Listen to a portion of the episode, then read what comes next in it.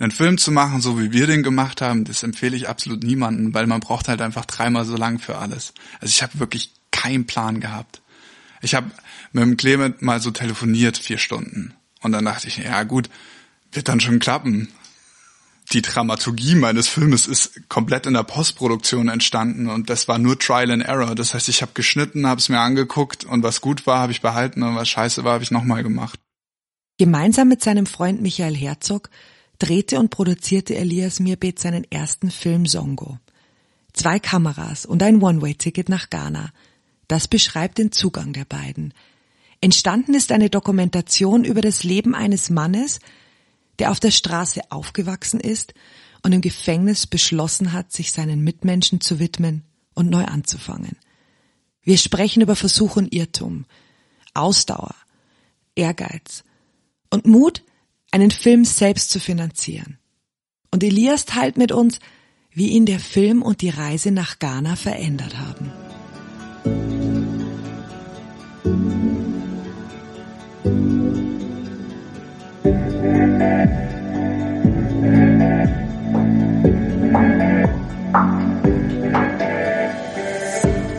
Brauchen wir immer einen Plan? Was passiert, wenn wir den nächsten Schritt, die richtige Antwort oder das, was wir fühlen, uns wünschen oder brauchen, nicht kennen? Können wir uns tatsächlich über etwas sicher sein? Und welchen Nutzen hat das Ungewisse? Dieser Podcast bringt dir Geschichten von und über Menschen, die sich auf das Unbekannte eingelassen haben. Geschichten über Angst, Ungewissheit, der Illusion von Sicherheit oder ich weiß nicht. Mal sehen, worum es in dieser Folge geht.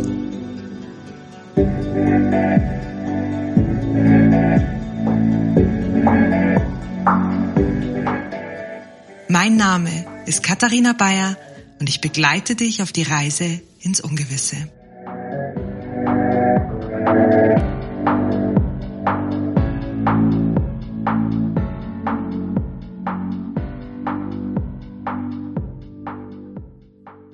Elias, im Januar vergangenen Jahres sind wir uns das erste Mal begegnet. Spannenderweise auch hier in Südafrika, nur eine Stunde von dem Ort entfernt, wo wir jetzt sitzen. Und ich kann mich noch gut erinnern, es war an einem Abend, wir haben uns auf die Couch gesetzt und du hast deine, deine Dokumentation Songo mit uns geteilt. Der Film hat mich so sehr berührt und ich habe danach gesagt, du Elias, warum gibt's den Film noch nicht auf Netflix? Warum ist der noch nicht bekannt und warum hat der noch nicht zahlreiche Filmpreise abgeräumt? Jetzt, ein Jahr später, sitzen wir wieder in Südafrika und dein Film Songo ist mittlerweile in mehreren Ländern, unter anderem auch in Südafrika, auf Amazon Prime zu sehen. Du und dein Co-Produzent Michael Herzog waren nicht nur für Preise nominiert, sondern ihr habt auch Filmpreise erhalten. Wie hast du es geschafft im letzten Jahr? Wo hast du deine Ausdauer hergenommen, durchzutauchen und und äh, hast hast du gewusst, dass passieren wird? Also ja und nein. Ähm, das Ding ist, dass diese Filmindustrie sau langsam ist. Also irgendwie schon fast so ein bisschen aus der Zeit gefallen langsam. Man hat einfach diesen Prozess als Produzent, den man da durchgehen muss, dass man den Film halt erstmal ja produziert, filmt, dann Post Postproduktion macht und der durchläuft dann verschiedene Zyklen, will ich sagen, ne? Und ein Zyklus ist diese Festivalrunde, das heißt, man nimmt sich so ungefähr ein bis eineinhalb Jahre Zeit, reicht den bei verschiedenen Festivals ein. Und bei diesen Festivals macht man dann eben auch die Kontakte, um den später zu vertreiben. Und genau so ist es auch gekommen. Also mich hat es jetzt nicht so überrascht. Ich wusste schon, dass wir da einen Marathon laufen, aber ich verstehe schon, dass das von außen manchmal so ein bisschen komisch äh, rüberkommt. Dann hat man ein fertiges Produkt und es passiert erstmal gar nichts. Aber das liegt tatsächlich an der, an der Industrie selber, beziehungsweise an diesen Festivals. Weil die wollen immer die Premieren haben. Du hast halt so eine weltweite Premiere, die wir in Cannes feiern durften. Nicht bei dem ganz berühmten Cannes Filmfestival, sondern bei einem panafrikanischen. Und dann hast du für jedes Land eine Premiere oder für Europa eine Premiere oder eine Afrika-Premiere, die wir in Lagos hatten, zum Beispiel auf dem Afrif. Ja, und da äh, ist zum Beispiel auch dann Amazon auf uns aufmerksam geworden. Und so, so läuft es. Ja, das Spannende ist, du hast gerade gesagt, du hast die Metapher benutzt, äh, ein Marathon. Beim Marathon habe ich ja ein Ziel im Auge, ich trainiere viel und Ausdauer ist da ja geschätzt. Wo, woher hast du diese Kraft genommen zu sagen, hey, ich weiß, ich muss ein Jahr, eineinhalb Jahre durchhalten, aber du hast auch eineinhalb Jahre durchgehalten. Also ich glaube, vieles, was mir geholfen hat in dem Prozess, ist, dass ich nichts wusste. Also ich weiß nicht. Also man sagt, der zweite Film ist der schwierigste, weil jetzt weiß man alles und will alles richtig machen und ist eine ganz andere Motivation dahinter. Ne? Dann hat man auf einmal Zahlen im Kopf und man man will sich ja auch steigern und man will vielleicht noch mehr mehr erreichen mit dem nächsten Projekt. Aber das Gute ist ja, das erste Projekt ist so eine ja na, naive Geschichte. Zumindest war es das für mich. Dementsprechend habe ich alles nur so genommen, wie es kam und habe mich da gar nicht so, ich habe mich da nicht irritieren lassen. Ich habe Leute gefragt, was ist der nächste Schritt? Die haben mir gesagt, was der nächste Schritt sein könnte und dem bin ich dann gegangen. Wow. Bevor ich dich jetzt dann gleich bitte, dass du uns auch auf die Reise mitnimmst, wie es zu dieser Dokumentation gekommen ist, kannst du kurz schildern, worum es in der Dokumentation geht und welche Botschaft du und Michael mit dieser Dokumentation weitergeben wollten? Klar, mache ich gern.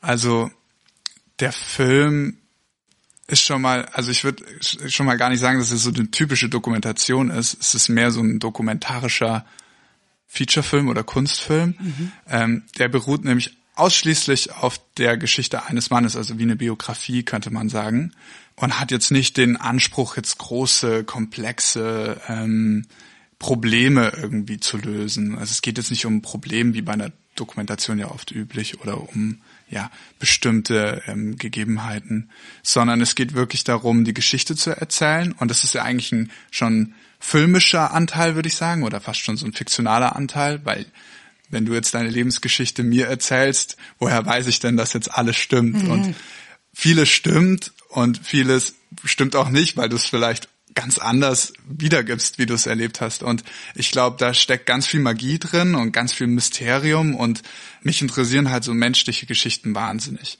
Und das mal vorangestellt, geht es eben darum, dass ähm, mein Protagonist Clement, ein Ghanaer, der ist in Takoradi aufgewachsen mit seinen zwei beiden Elternteilen, die leider dann ähm, den Umständen entsprechend halt voneinander getrennt wurden. Und zwar ist sein Vater ins Militär äh, also der war, ja, der war Soldat und ist in den Krieg geschickt worden nach äh, Libyen damals. Und seine Mutter war sehr krank und in, in Ghana ist es üblich, dass man, wenn man halt ähm, ja krank ist oder so Beschwerden hat, zu ähm, Heilern oder Medizinern in den in den Dörfern zurückkehrt, in dem man groß geworden ist. Also es gibt ja un, unfassbar krasse Tribes-Systeme in Ghana, also verschiedene Tribes mit verschiedenen Sprachen, Communities, also Gruppen von Menschen und die ist eben zurück in dieses Dorf und konnte den Clement nicht mitnehmen und hat den dann einen Freund übergeben und der hat aber nicht so wirklich auf den Clement aufgepasst und dann ist der Clement auf der Straße gelandet. Auf der Straße groß zu werden, so mit sechs, sieben Jahren in, in, in, in Ghana, ist dann äh, schon eine richtige Challenge auf jeden Fall und birgt schon so viele Abenteuer.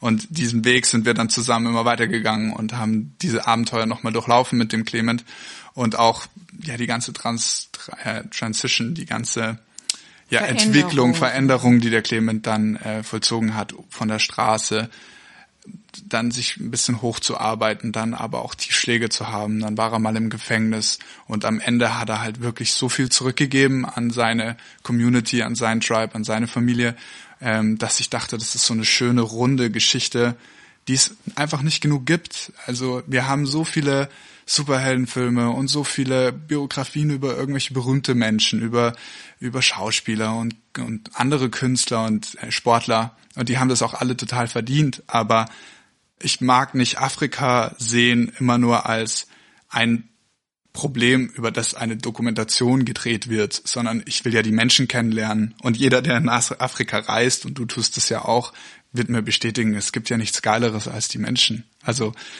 jedes Gespräch ist ein Abenteuer, jede, jede Geschichte ist irgendwie so divers und ja, das war irgendwie so, ja, wenn man dann beim zweiten Teil deiner Frage ist, ne, das war irgendwie die Botschaft. Aber Botschaft klingt so gewollt. Das war mehr so ein Gefühl von mir. Ich, ich hatte einfach, ich persönlich habe einfach Bock auf solche Filme. Und ich finde, da gibt's zu wenig. Deswegen machen wir einen. Fertig. Ja, es ist eine, eine Heldenreise, aber keine klassische Heldenreise. Es ist so, man kann sich damit wahnsinnig gut identifizieren, schätze ich mal. Ja, also was mir am meisten gefällt, ist, wenn Leute den Film gucken und irgendwann einfach vergessen, dass der in Afrika spielt. Mhm.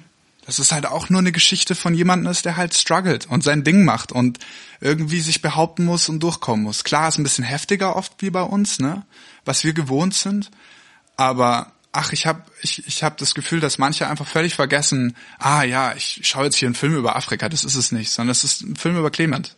Und der könnte er kann in Ghana spielen, er könnte aber auch in Österreich spielen oder in Südafrika oder wo auch immer äh, man solche Leute kennenlernt, die so charismatisch geil Geschichten erzählen können. Wie bist du denn überhaupt dazu gekommen, dass du und dein, dein Freund sagen, okay, wir packen jetzt ein paar Kameras ein und jetzt gehen wir einfach mal auf die Reise nach Ghana und wusstest du vorher schon, dass du einen Film über den Clement drehst oder wolltet ihr einfach nur einen Film machen und das ist entstanden? Kannst du, kannst du da was erzählen dazu? Ja, ich kann es versuchen, weil es echt so eine Schnapsideengeschichte war.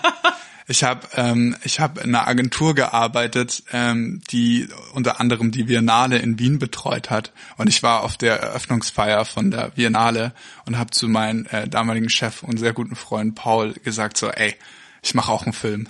Sehr endgeil. Es taugt mir hier. Und dann, äh, ja, dann ist es eben, dann habe ich den Clement mal kennenlernen dürfen und ähm, dann ist es so über ein Jahr oder über ein halbes Jahr, ach, ich glaube, das war echt nicht lang, vielleicht fünf, vier, fünf Monate in mir so herangewachsen. Ich dachte, ja gut, ich habe jemanden, über den könnte man einen Film machen. Ich habe eine Kamera und dann habe ich Michi angerufen, den ich ja schon mein Leben lang kenne, also wirklich seit der vierten Klasse, fünften Klasse. Hab gefragt, hey, hast du Lust auf Ghana? Hast du Lust, einen Film zu machen? Und er meinte, boah, jo, mach mal. Und dann äh, sind wir los im Oktober. Also das war innerhalb von drei, vier Monaten war das geplant und ähm, gut, geplant ist ein großes Wort, aber wenigstens in Stein gemeißelt und dann haben wir uns schon, also die Firma, die wir gegründet haben in, in also in der überstürzten Handlung dieser dieser Phase haben wir äh, Two Cameras in a One-Way-Ticket genannt, weil das ist einfach der Ausgangspunkt gewesen. Wir hatten zwei Kameras und nur ein ein Ticket, ne, weil wir ja nicht wussten, wie lange das dauert. Ich weiß ja nicht, wie man Film macht. Ja, so war das. Und woher kam dein Traum, überhaupt einen Film zu machen? Schau mal, ich bin halt aufgewachsen auf dem Land in Bayern und es ist sehr schön dort aufzuwachsen, aber so den Zugang zu einer kreativen Welt, den habe ich damals da nicht gefunden oder gesehen weil einfach niemand, den, den ich in meinem Umkreis hatte, irgendwas Kreatives gemacht hat. Also es waren alle, ja, wir kennen's, Maurer und, und Installateure und, und ich weiß nicht, meine Eltern, meine Mutter hatten eine, Firma für Hörgeräteakustik, also wirklich so, ich sag mal in Anführungsstrichen normale Berufe. Und ich hatte das einfach nicht auf dem Schirm. Ich habe dann, ich habe dann studiert, habe dann Wirtschaftspsychologie studiert ähm, und fand es halt sterbenslangweilig. Also es ist einfach sautrocken gewesen bin dann nach Wien gezogen und habe mich dann echt durch, also ich habe mich reingequatscht. Ich habe den Paul, eben den besagten Paul, äh, meinen damaligen Chef, auf einer Veranstaltung kennengelernt und habe einfach relativ betrunken mich in seine Agentur reingeredet und meinte, ey, ich will Filme machen und lass uns doch zusammenarbeiten. Ich habe den an dem Abend irgendwie gesagt, so meine Arbeit ist total scheiße, ich brauche eine neue Arbeit, ich will für dich arbeiten. Und eine Woche später äh, habe ich bei ihm einen Vertrag unterschrieben. Also es war auch so, es war auch so Ehrlichkeit siegt. Ehrlichkeit siegt, ja. Äh, das ist mein einziges Mittel, glaube ich. Ähm, und, und genauso ist der Traum entstanden, einen Film zu machen. Der ist nicht so, ich hatte nie den großen Traum, einen Film zu machen. Ich hatte nur richtig Bock, kreativ zu arbeiten. Und ich habe richtig Bock, unabhängig zu sein. Das ist mein wichtigstes Gut, ist, dass ich selbstständig bin. Und für mich war das klar, wenn ich mit, mit, mit Filmen mein Geld verdienen will, wenn ich Videos produzieren will, dann brauche ich doch irgendwas, damit ich cooler bin als andere. Und was ist denn cooler als ein Film? Und so hat es angefangen. Also es ist super egoistisch. Und, der, und den Clement habe ich kennengelernt und den fand ich cool und wir haben uns gut verstanden. Da dachte ich mir, gut, dann lass machen. Ja, das Wort selbstständig heißt ja auch, man darf ständig man selbst sein. Ja. Weißt du, ich, ich finde das so lustig, weil wie ich dich kennengelernt habe, hattest du diesen Film ja schon. Und ich denk mir dann immer, ja, dann muss es klar sein, der hat diesen Traum und der verfolgt den. Und ich denk mir dann immer so, was ist denn eigentlich mein Traum? Und wie du es jetzt gerade sagst, ist es eher, du hattest was, das dich antreibt, es war aber noch nicht ganz klar, was das Ziel ist, aber du hast dich leiten lassen von dieser inneren Antriebskraft. Wie wenn man im Rückblick ist es dann klar, dass der Film entstehen musste. Aber manchmal auf dem Weg weiß man nur, hey, das ist meine Leidenschaft und es ist okay, ich weiß, es zieht mich wohin, aber ich muss das Endprodukt noch nicht wissen. Ja, ich glaube, jetzt über die Zeit habe ich für mich persönlich gelernt, es geht gar nicht um, um Träume und, und um Ziele und um irgendwelche Ideen, weil du, weil du mir vorher geschrieben hast, dass du oft zu viele Ideen hast und ja. dann gar nicht weißt, welche du umsetzen ja. sollst. Bei mir ist es andersrum, ich habe eigentlich nie Ideen. ähm, und ich warte. Ich bin eigentlich die meiste Zeit relativ gelangweilt und, und mach so vor mich hin. Und bei mir ist, ist immer die Resonanz wichtig. Mit was resoniere ich denn gerade? Und manchmal weiß man das doch einfach. Da, da will man was einfach so unfassbar, wenn man jemanden kennenlernt zum Beispiel. Das kennt doch jeder Mensch, würde ich mal behaupten.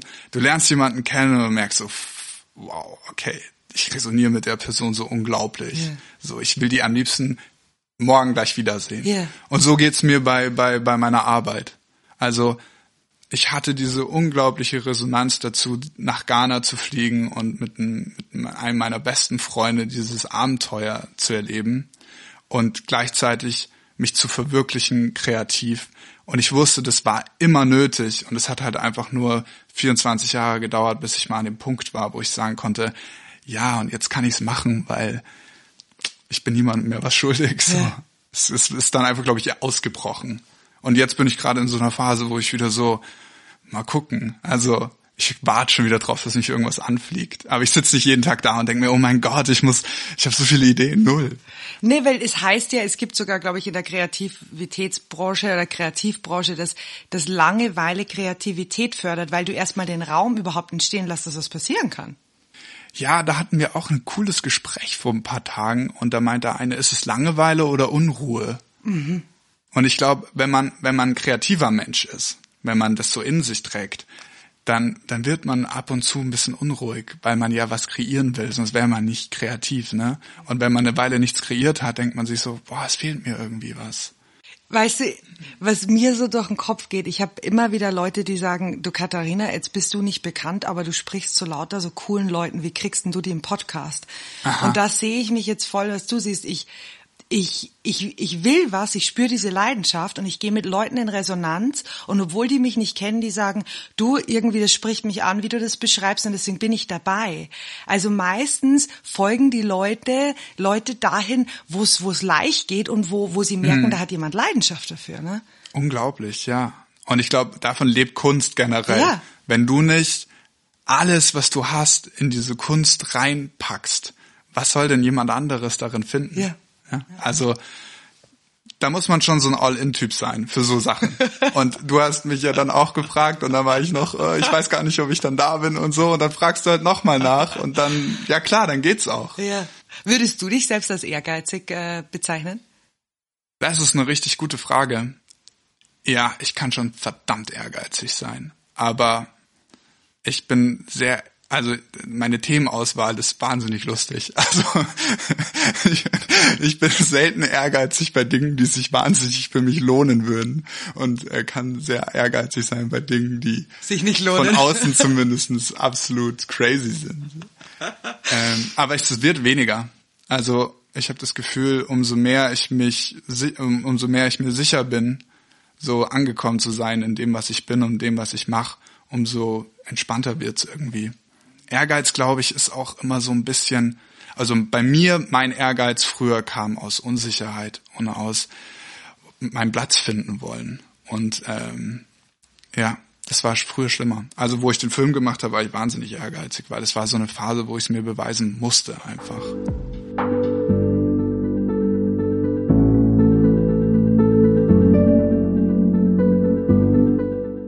Ihr seid jetzt also mit Kameras nach Ghana gereist. Ihr habt gedreht. Ich schätze, ihr habt auch was verworfen an diesen Dingen. Ihr habt euch mit dem Clement unterhalten.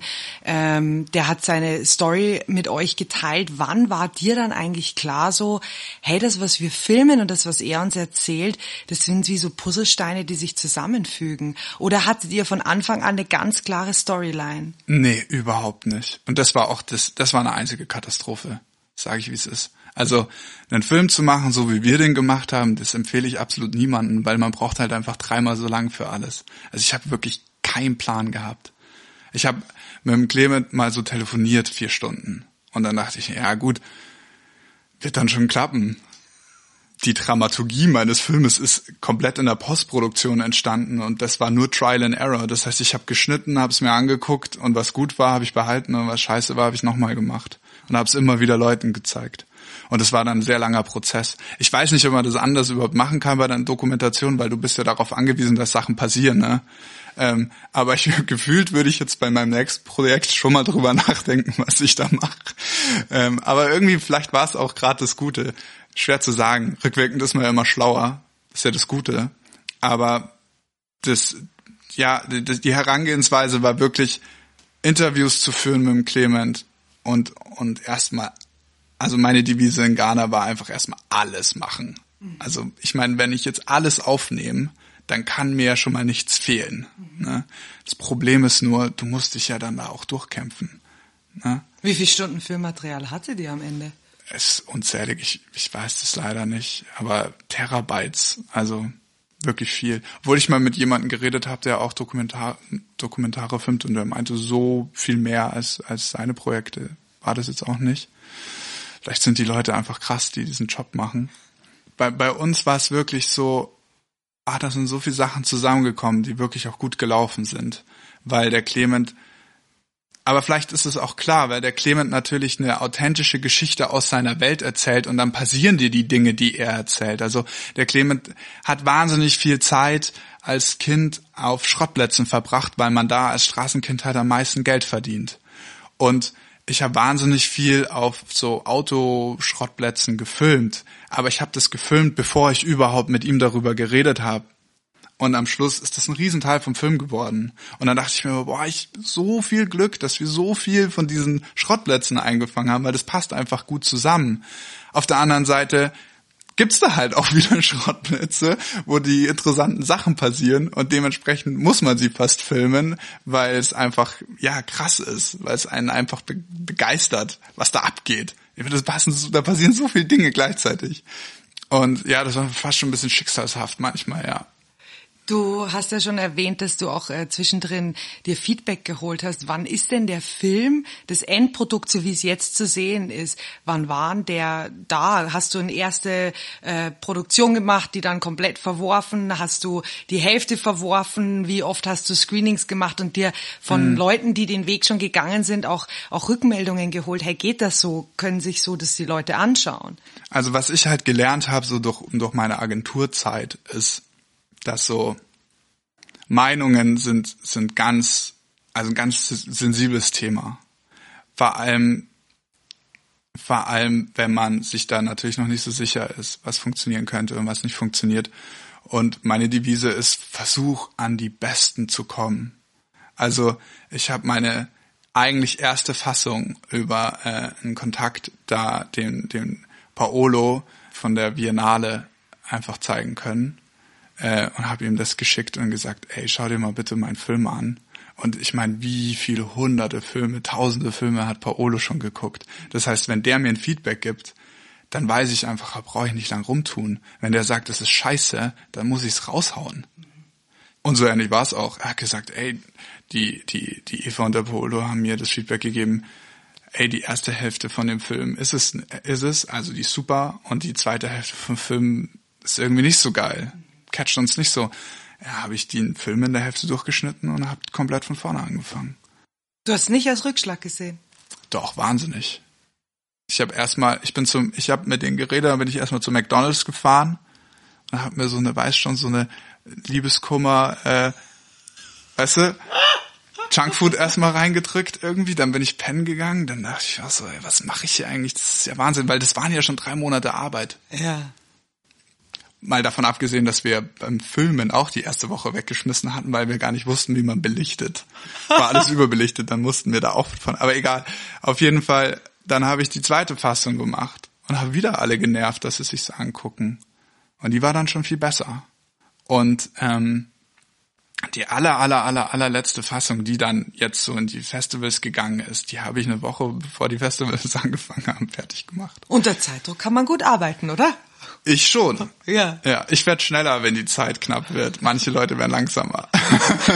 Du hast ja den Film nicht alleine gemacht, sondern Michael äh, Unbedingt, das ist ganz wichtig zu sagen. ja. Und was mich jetzt schon interessiert, ist mein, selbst wenn ihr beide gemeinsam dort wart, ich schätze mal, ihr hattet ein bisschen andere Ideen, wie ihr es aufsetzt. Was hast du denn gelernt zum Thema Teamwork oder wie man zu zweit am Schluss eine Storyline macht? Also das ist auf jeden Fall Aufgabenteilung und, und Verantwortung, glaube ich, noch wichtiger. Wer ist für was verantwortlich? Weil beim Film geht eigentlich ja immer alles schief. Der Ton funktioniert nicht oder das funktioniert nicht oder wir haben Interviews geführt auf einer Farm, wo die ganze Zeit irgendwelche Viecher äh, Töne von sich geben. Wir haben uns jemanden organisiert aus dem Dorf, der nur um das Haus rennt und immer die Hennen verscheucht, damit wir überhaupt aufnehmen können. Also, weißt du, du musst da einfach filmen, das Draufhalten ist einfach, aber alles, was um dich herum passiert, zu kontrollieren in einem Land wie Ghana, unmöglich. Und deswegen musst du wissen, wer verantwortlich ist, dass wenn es schief geht, dass du dem auch ähm, ja dann die Schuld zuschieben kannst. Und äh, Du hast ihm immer die Schuld zugeschoben. natürlich, klar. Nein. Der kann sich jetzt nicht rechtfertigen. Nee, eben. Klar. Ähm, nee, das, das, das Thema ist tatsächlich, dass du musst dich da schon auf jemanden verlassen können, ne? weil wir, wir sind da natürlich in besonderen Umständen. Also wenn du nachts in Tamale irgendwie zwei weiße, 1,90 große äh, Jungs mit, mit Kameraequipment das auffällt, da wirst du nicht einfach mal so durchgewunken. Ne? Da ist Action. Und zwar richtig. Da kommen die Leute zu nahe und manche sind cool und du hast ein lustiges Gespräch und einen coolen, coolen Footage und manchmal ist es eine Katastrophe und du kriegst Schiss. Und ja, du musst dich da wieder rausquatschen oder oder oder ja, musst einfach gucken, dass du auch ähm, safe bleibst, ne? Und da muss ich sagen, ohne Michi, ohne ohne Michael Herzog wäre das einfach unmöglich gewesen, weil der ist einfach ein richtiger Kameramann. Der bleibt ruhig, der der äh, ist wahnsinnig stressresistent. Also der ist gerade auch am Film in Südamerika und geht alleine in, in die Faelas und so. Also der ist Abenteurer, der ist ein richtiger Abenteurer. Und ich bin ja mehr so ein, ja, so ein bisschen verschrobener Künstlertyp, der dann auch ab und zu mal so Panik bekommt. Und der Michi ist organisiert, ne, der kann die Sachen irgendwie zusammenhalten. Ich verliere schon mein Handy dreimal am Tag. Jetzt hab mal irgendwie vier, äh, zwei Kameras plus Mikrofon. Ich meine, du kennst es ja von deinem Podcast. Du hast diese ganzen Elektrosachen und in dem Dorf, in dem du filmst, gibt's halt eine Steckdose. also, ähm, Teamwork ist ganz wichtig. Also ohne Michael wäre das völlig unmöglich gewesen und ich glaube ohne mich auch. Und unsere Aufgabenteilung ist klar. Er ist ähm, immer dafür verantwortlich, dass alles an dem, also alles zusammen ist, dass wir das Equipment haben, dass wir filmen können. Ähm, und ich, ich kümmere mich darum, dass danach irgendwas rauskommt und mache die Postproduktion. Und der, der Prozess ist wieder wahnsinnig einsam. Also da sitze ich dann halt vom Rechner. Da kann mir keiner helfen. Und ich habe ja auch die Musik gemacht. Das hat mir so ein bisschen geholfen, weil weil ich dadurch irgendwie ja, da, dadurch hatte ich so ein bisschen Abwechslung zwischendrin und ich konnte so meine Emotionen selber basteln. Ich glaube, wenn ich da, also das würde ich so ungern outsourcen wollen, äh, was man ja macht, wenn man Geld hat, nehme ich an. Ähm, und der Michi hat eben gefilmt und, und macht jetzt ganz viel Festivals und Kommunikation und ich bin da nicht so der E-Mail-Typ und da ergänzen wir uns ganz fabelhaft. Und ich, ich fände es unfassbar schön, auch mit Michael den nächsten Film zu machen, wenn es sich ergeben sollte. Also Michael, wenn du das gerade hörst. Michael, wenn du das hörst, bitte mach einen Film mit mir. Ich weiß, ich war ein Arsch. Die meiste Zeit. Wir, wir sitzen ja in Südafrika und der Film wurde in Ghana gedreht. Und Ja. es, ich kenne mich in Afrika nicht aus. Das ist Ich ein. Riesenkontinent. Aber was mir Südafrika gezeigt hat, ist die wahnsinnige äh, Unterstützung, die du hier von Menschen bekommst, die materiell gesehen weniger haben als wir in Europa, wo wir herkommen. Wir sind ja beide aus Bayern. Jetzt hast du den Film gedreht und hast auch wahrscheinlich viele Menschen auf deinem Weg getroffen, die es nicht so leicht hatten wie wir, sage ich jetzt einfach mal. Ich weiß nicht, ob das politisch korrekt ist. Ähm, was hast du über Dankbarkeit gelernt während dem Filmdreh? Boah, Dankbarkeit ist ein Riesenwort, ne? Also ich kann ein bisschen was erzählen aus meinen Ghana-Eindrücken, die von Südafrika komplett, also die unterscheiden sich wie Tag und Nacht. Ähm, ist nochmal eine ganz andere Nummer. Was mir in Ghana aufgefallen ist, ist, dass, dass die soziale Interaktion beziehungsweise so die Community und das Miteinander der höchste Wert ist. Ähm, vor allem, wenn du aus Accra rausgehst und dann ein bisschen in die Rural Areas, sagen die immer, ne? Also wo es dann, wo es dann auch mal weniger Licht gibt und weniger Strom und weniger Wasser und manchmal auch gar nichts mehr davon. Ähm, da ist natürlich der Umgang untereinander eigentlich die, das ersetzt alles, was wir so als westliche äh, Menschen gewohnt sind. Also Krankenversicherung ist, sind deine Nachbarn. Ne? Und, und wenn du, wenn du mal irgendwie das Problem hast, sind deine Nachbarn die Lösung. Wenn du ein Kind bekommst, sind deine Nachbarn die Lösung. Wenn du, wenn du gerade wenig Wasser oder Essen oder irgendwas hast, sind deine Nachbarn die Lösung. Das heißt, die Menschen, die, die arbeiten und leben miteinander auf eine Art, da sind wir so Lichtjahren davon entfernt mittlerweile. Vielleicht war das ja früher mal anders, weil wir uns das natürlich ersetzt haben mit ähm, wenn mir das fehlt, gehe ich zum Arzt. Wenn mir das fehlt, gehe ich zum Supermarkt. Wenn mir das fehlt. Und diese Selbstständigkeit funktioniert nicht. Also wenn du da ausgestoßen soll wärst, kennt man ja so dieses Bild von früher, ne, die Ausgestoßenen, dann wird das Leben schon echt zart. Und das merkt man auch dem Film an. Ne? Also der Clement als Straßenkind, als Outlaw, sag ich mal, muss immer gucken, dass er irgendwie so durchrutscht und dass ihm vielleicht doch noch jemand so ein bisschen supportet und und mal noch eine Nacht wo schlafen lässt und so. Und diese, das führt bei den Menschen zu so einer wahnsinnigen sozialen Intelligenz. Also die, die gucken dich an und, und scannen dich einmal durch. Und du hast wirklich das Gefühl so, der weiß jetzt irgendwie alles über mich. Und, und die Werte, die damit zusammenhängen, sind so wundervoll als Erlebnis, ähm, so tragisch sie als Dauerzustand sind. Ne? Ähm, aber wie man dann dann halt aufgenommen wird und welche, welche, ja, wie einen die Menschen dort entgegenkommen und das einfach nur aus ihrer Gewohnheit raus, ne, das ist überhaupt nichts Besonderes und das war schon krass, vor allem, wo wir eben vier Wochen dann auch in dem Dorf da gelebt haben. Ja, also so viel Familie habe ich in meinem Leben oder so familiären Zusammenhalt habe ich in meinem Leben und ich komme aus einer tollen Familie. So, damit hat es gar nichts zu tun. Ähm, das habe ich davor und danach nie wieder erlebt. Und ja, also wir konnten auch selten jetzt irgendwie in Hotels schlafen oder so. Also wir wurden immer eingeladen und musst unbedingt bei uns schlafen und bei uns essen. Und die wäre eine Katastrophe, wenn du das ablehnst. Ne? Ja. In der Geschichte, ähm, die ihr erzählt, ähm, wird ja berichtet, dass Clement als Straßenjunge aufgewachsen ist. Er hat einen misslungenen Suizidversuch und ähm, wacht im Gefängnis auf und merkt dann, dass er sein Mindset verändern muss ähm, und nicht mehr Opfer sein kann und gründet dann mehr oder weniger Dreamyville, wo er anderen Menschen die Möglichkeit geben will, ihre Träume zu verwirklichen und auch sich diesem Thema der Unterernährung widmet. Das hast jetzt, du so gut zusammengefasst. also das nächste Mal schreibst du meine Zusammenfassung. Jetzt, jetzt lebst du mit ihm vier Wochen mehr oder weniger zusammen. Du, du hast die Geschichte gefilmt, du hast sie wahrscheinlich hunderte Mal selber angeschaut. Hat dich die Geschichte geprägt? Die Geschichte von Clemens? Ja. Bestimmt, bestimmt geprägt. Hm. Sie hat mein Weltbild komplett erodiert.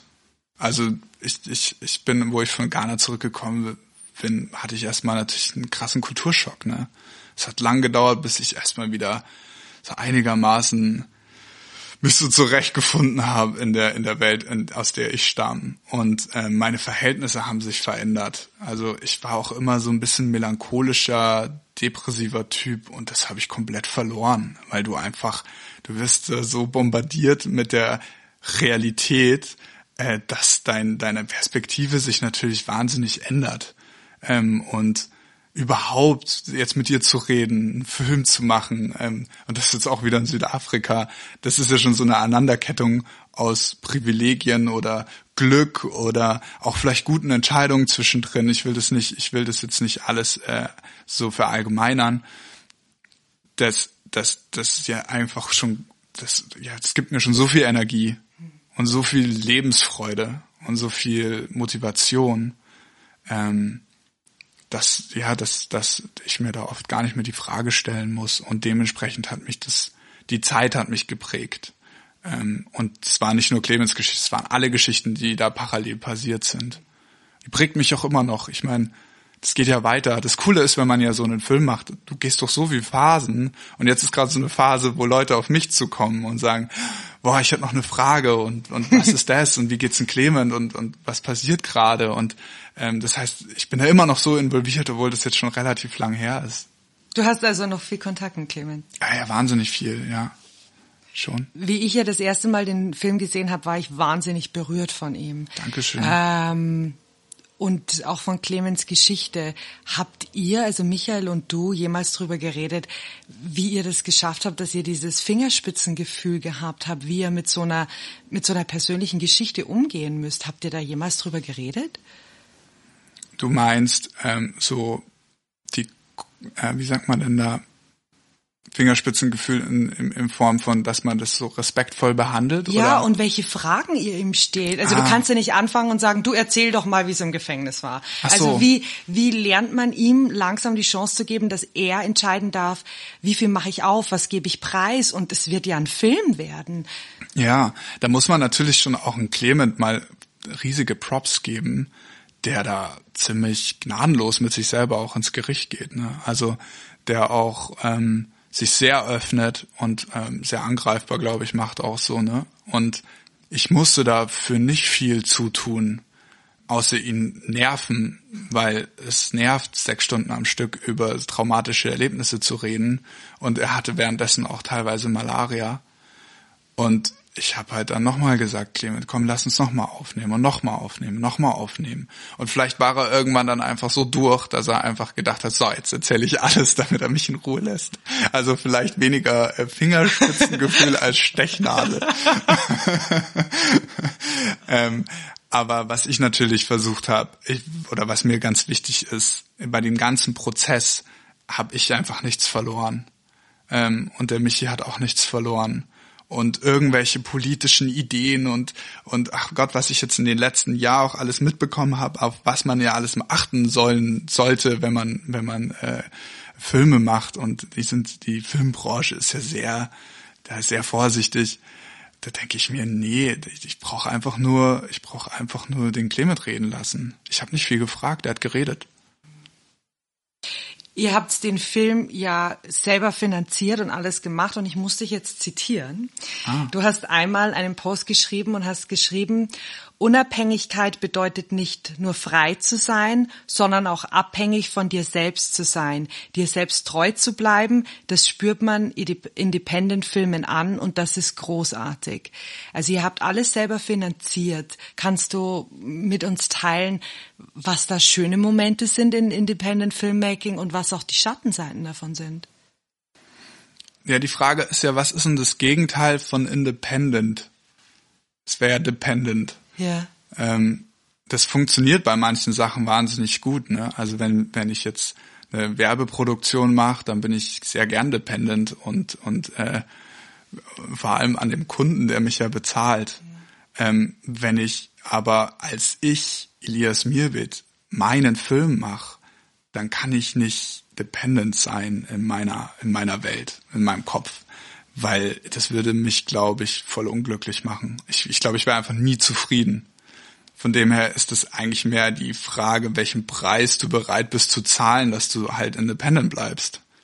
Und der ist mitunter hoch. Also die Schattenseiten sind da auf jeden Fall, ähm, einen Film zu machen, ist eine krasse Sache. Und ich bewundere wirklich, ich habe jetzt auf Independent Film Festivals Leute kennengelernt, die richtige Produktion mit Schauspielern und Licht und alles drum und dran irgendwie auf die Beine stellen und selbst finanzieren und damit auch wirklich, sage ich mal, Geld auf den Tisch legen. Ne? Das geht dann schnell mal um die 100, 150.000 Euro, weil das kostet Geld. Ähm, und die da einfach voll dran glauben und ihr Ding machen. Und da finde ich unseren Approach noch sehr lean, würde ich mal Mhm. sagen. Bis auf halt diese unzähligen Stunden, die man rein investiert. Aber die investieren ja andere Leute auch in, in Puzzeln oder was weiß ich was. Also man lebt ja. Ne?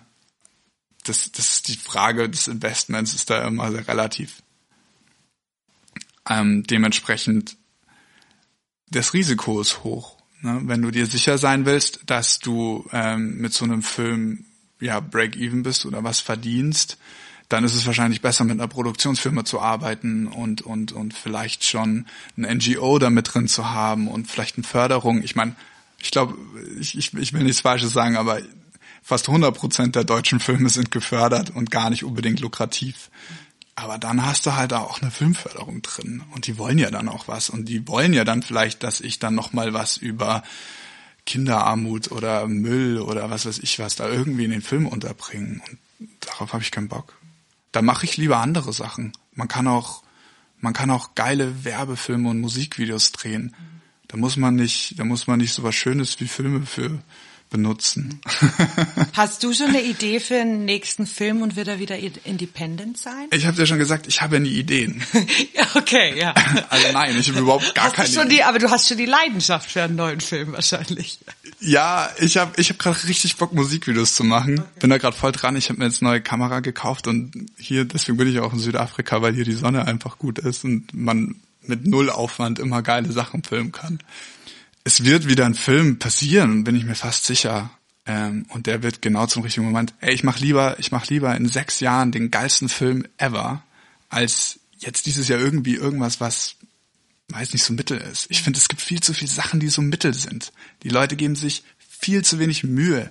Hm. Es sind so viel, oder? Findest ja. nicht? Es gibt so viel mittelmäßige Sachen. Habe ich keine Lust drauf warte ich lieber. Irgendwas fliegt mich schon an. Irgendwie, wenn mich jemand, äh, wenn mich jemand hier Shout out. Shout aus. wenn mich hier irgendwie jemand inspirieren kann, schickt mir eure, schickt mir eure äh, Geschichten. ich habe drei letzte Fragen an dich, Elias. Hau raus. Die erste ist, was ist deine größte Angst? Boah, ich habe viel Angst, ne? So ein ängstlicher Typ manchmal. Meine größte Angst Weißt du, weißt du, was mir schon Angst gemacht hat? Jetzt, wenn wir bei dem Thema mal sind, weil das ist natürlich eine sehr große Frage.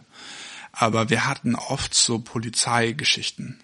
Ne? Du wirst irgendwie zehnmal aufgehalten ähm, auf einer Strecke von, weiß ich nicht, 100 Kilometern und immer mit dem Footage und immer mit den Kameras und dann mit den Behörden reden und so. Und ich habe das echt gemerkt und es ist auch nochmal so das letzten zwei Jahre ein bisschen größer geworden, weil irgendwie echt einfach mehr Spannung äh, in der ganzen Welt einfach vorgeherrscht hat, dass ich, dass ich echt, äh, ja, wenn ich reise, bin ich sehr vorsichtig, was, was, äh, ich habe wirklich keine Lust, mal im Knast zu landen wie der Clement, wegen irgendeinem Scheiß das kann mitunter in, in, in ja, dritte Weltländern echt mal passieren, wenn man dem blöd kommt oder wenn man irgendwie was nicht beachtet hat oder so. Das heißt nicht, dass man dafür immer ist, aber das ist so eine Sache, da bin ich echt vorsichtig geworden. Was machst du denn gerade, von dem du gar nicht weißt, wie es ausgehen wird? Ich mache viel Musik. Ich mache wahnsinnig viel Musik, die ausschließlich für mich selbst bestimmt ist. Also ich bin so ein Narzisst. Also ich höre 80 Prozent der Musik, die ich höre, mache ich selbst und ich produziere Stunden Musik für mich selbst. Und dann spiele ich die immer und dann habe ich die im Auto und alle Leute sagen, was, Alter, das ist so geil und schick mir das. Und ich denke, ja, ich schick's dir und dann schicke ich es nicht. Und irgendwie, ich habe das Gefühl, weißt du, ähm, in zehn Jahren habe ich einfach so 500 Lieder und dann, dann release ich ein Best-of. Es wird ein langes Best-of. Und da weiß ich wirklich nicht, wie die Nummer ausgeht. Ob das nochmal was wird auf dem letzten Meter. Ähm, das letzte ist weniger eine Frage und mehr eine Bitte. Ziel des Podcasts ist es, ins Unbekannte einzutauchen und sich der Ungewissheit ein bisschen mehr zu nähern. Jetzt lernen wir meistens, wenn Menschen uns ihre Geschichte erzählen. Aber es ist eine Sicht die Geschichte zu erzählen und das andere ist, Dinge davon in die Tat umzusetzen. Da lernen wir am meisten. Gibt's irgendwas, was du den Hörern und Hörerinnen sagen könntest, wie sie einen kleinen Teil deiner Geschichte oder der Erfahrung, die du jetzt geschildert hast, irgendwas, was sie in die Tat umsetzen könnten?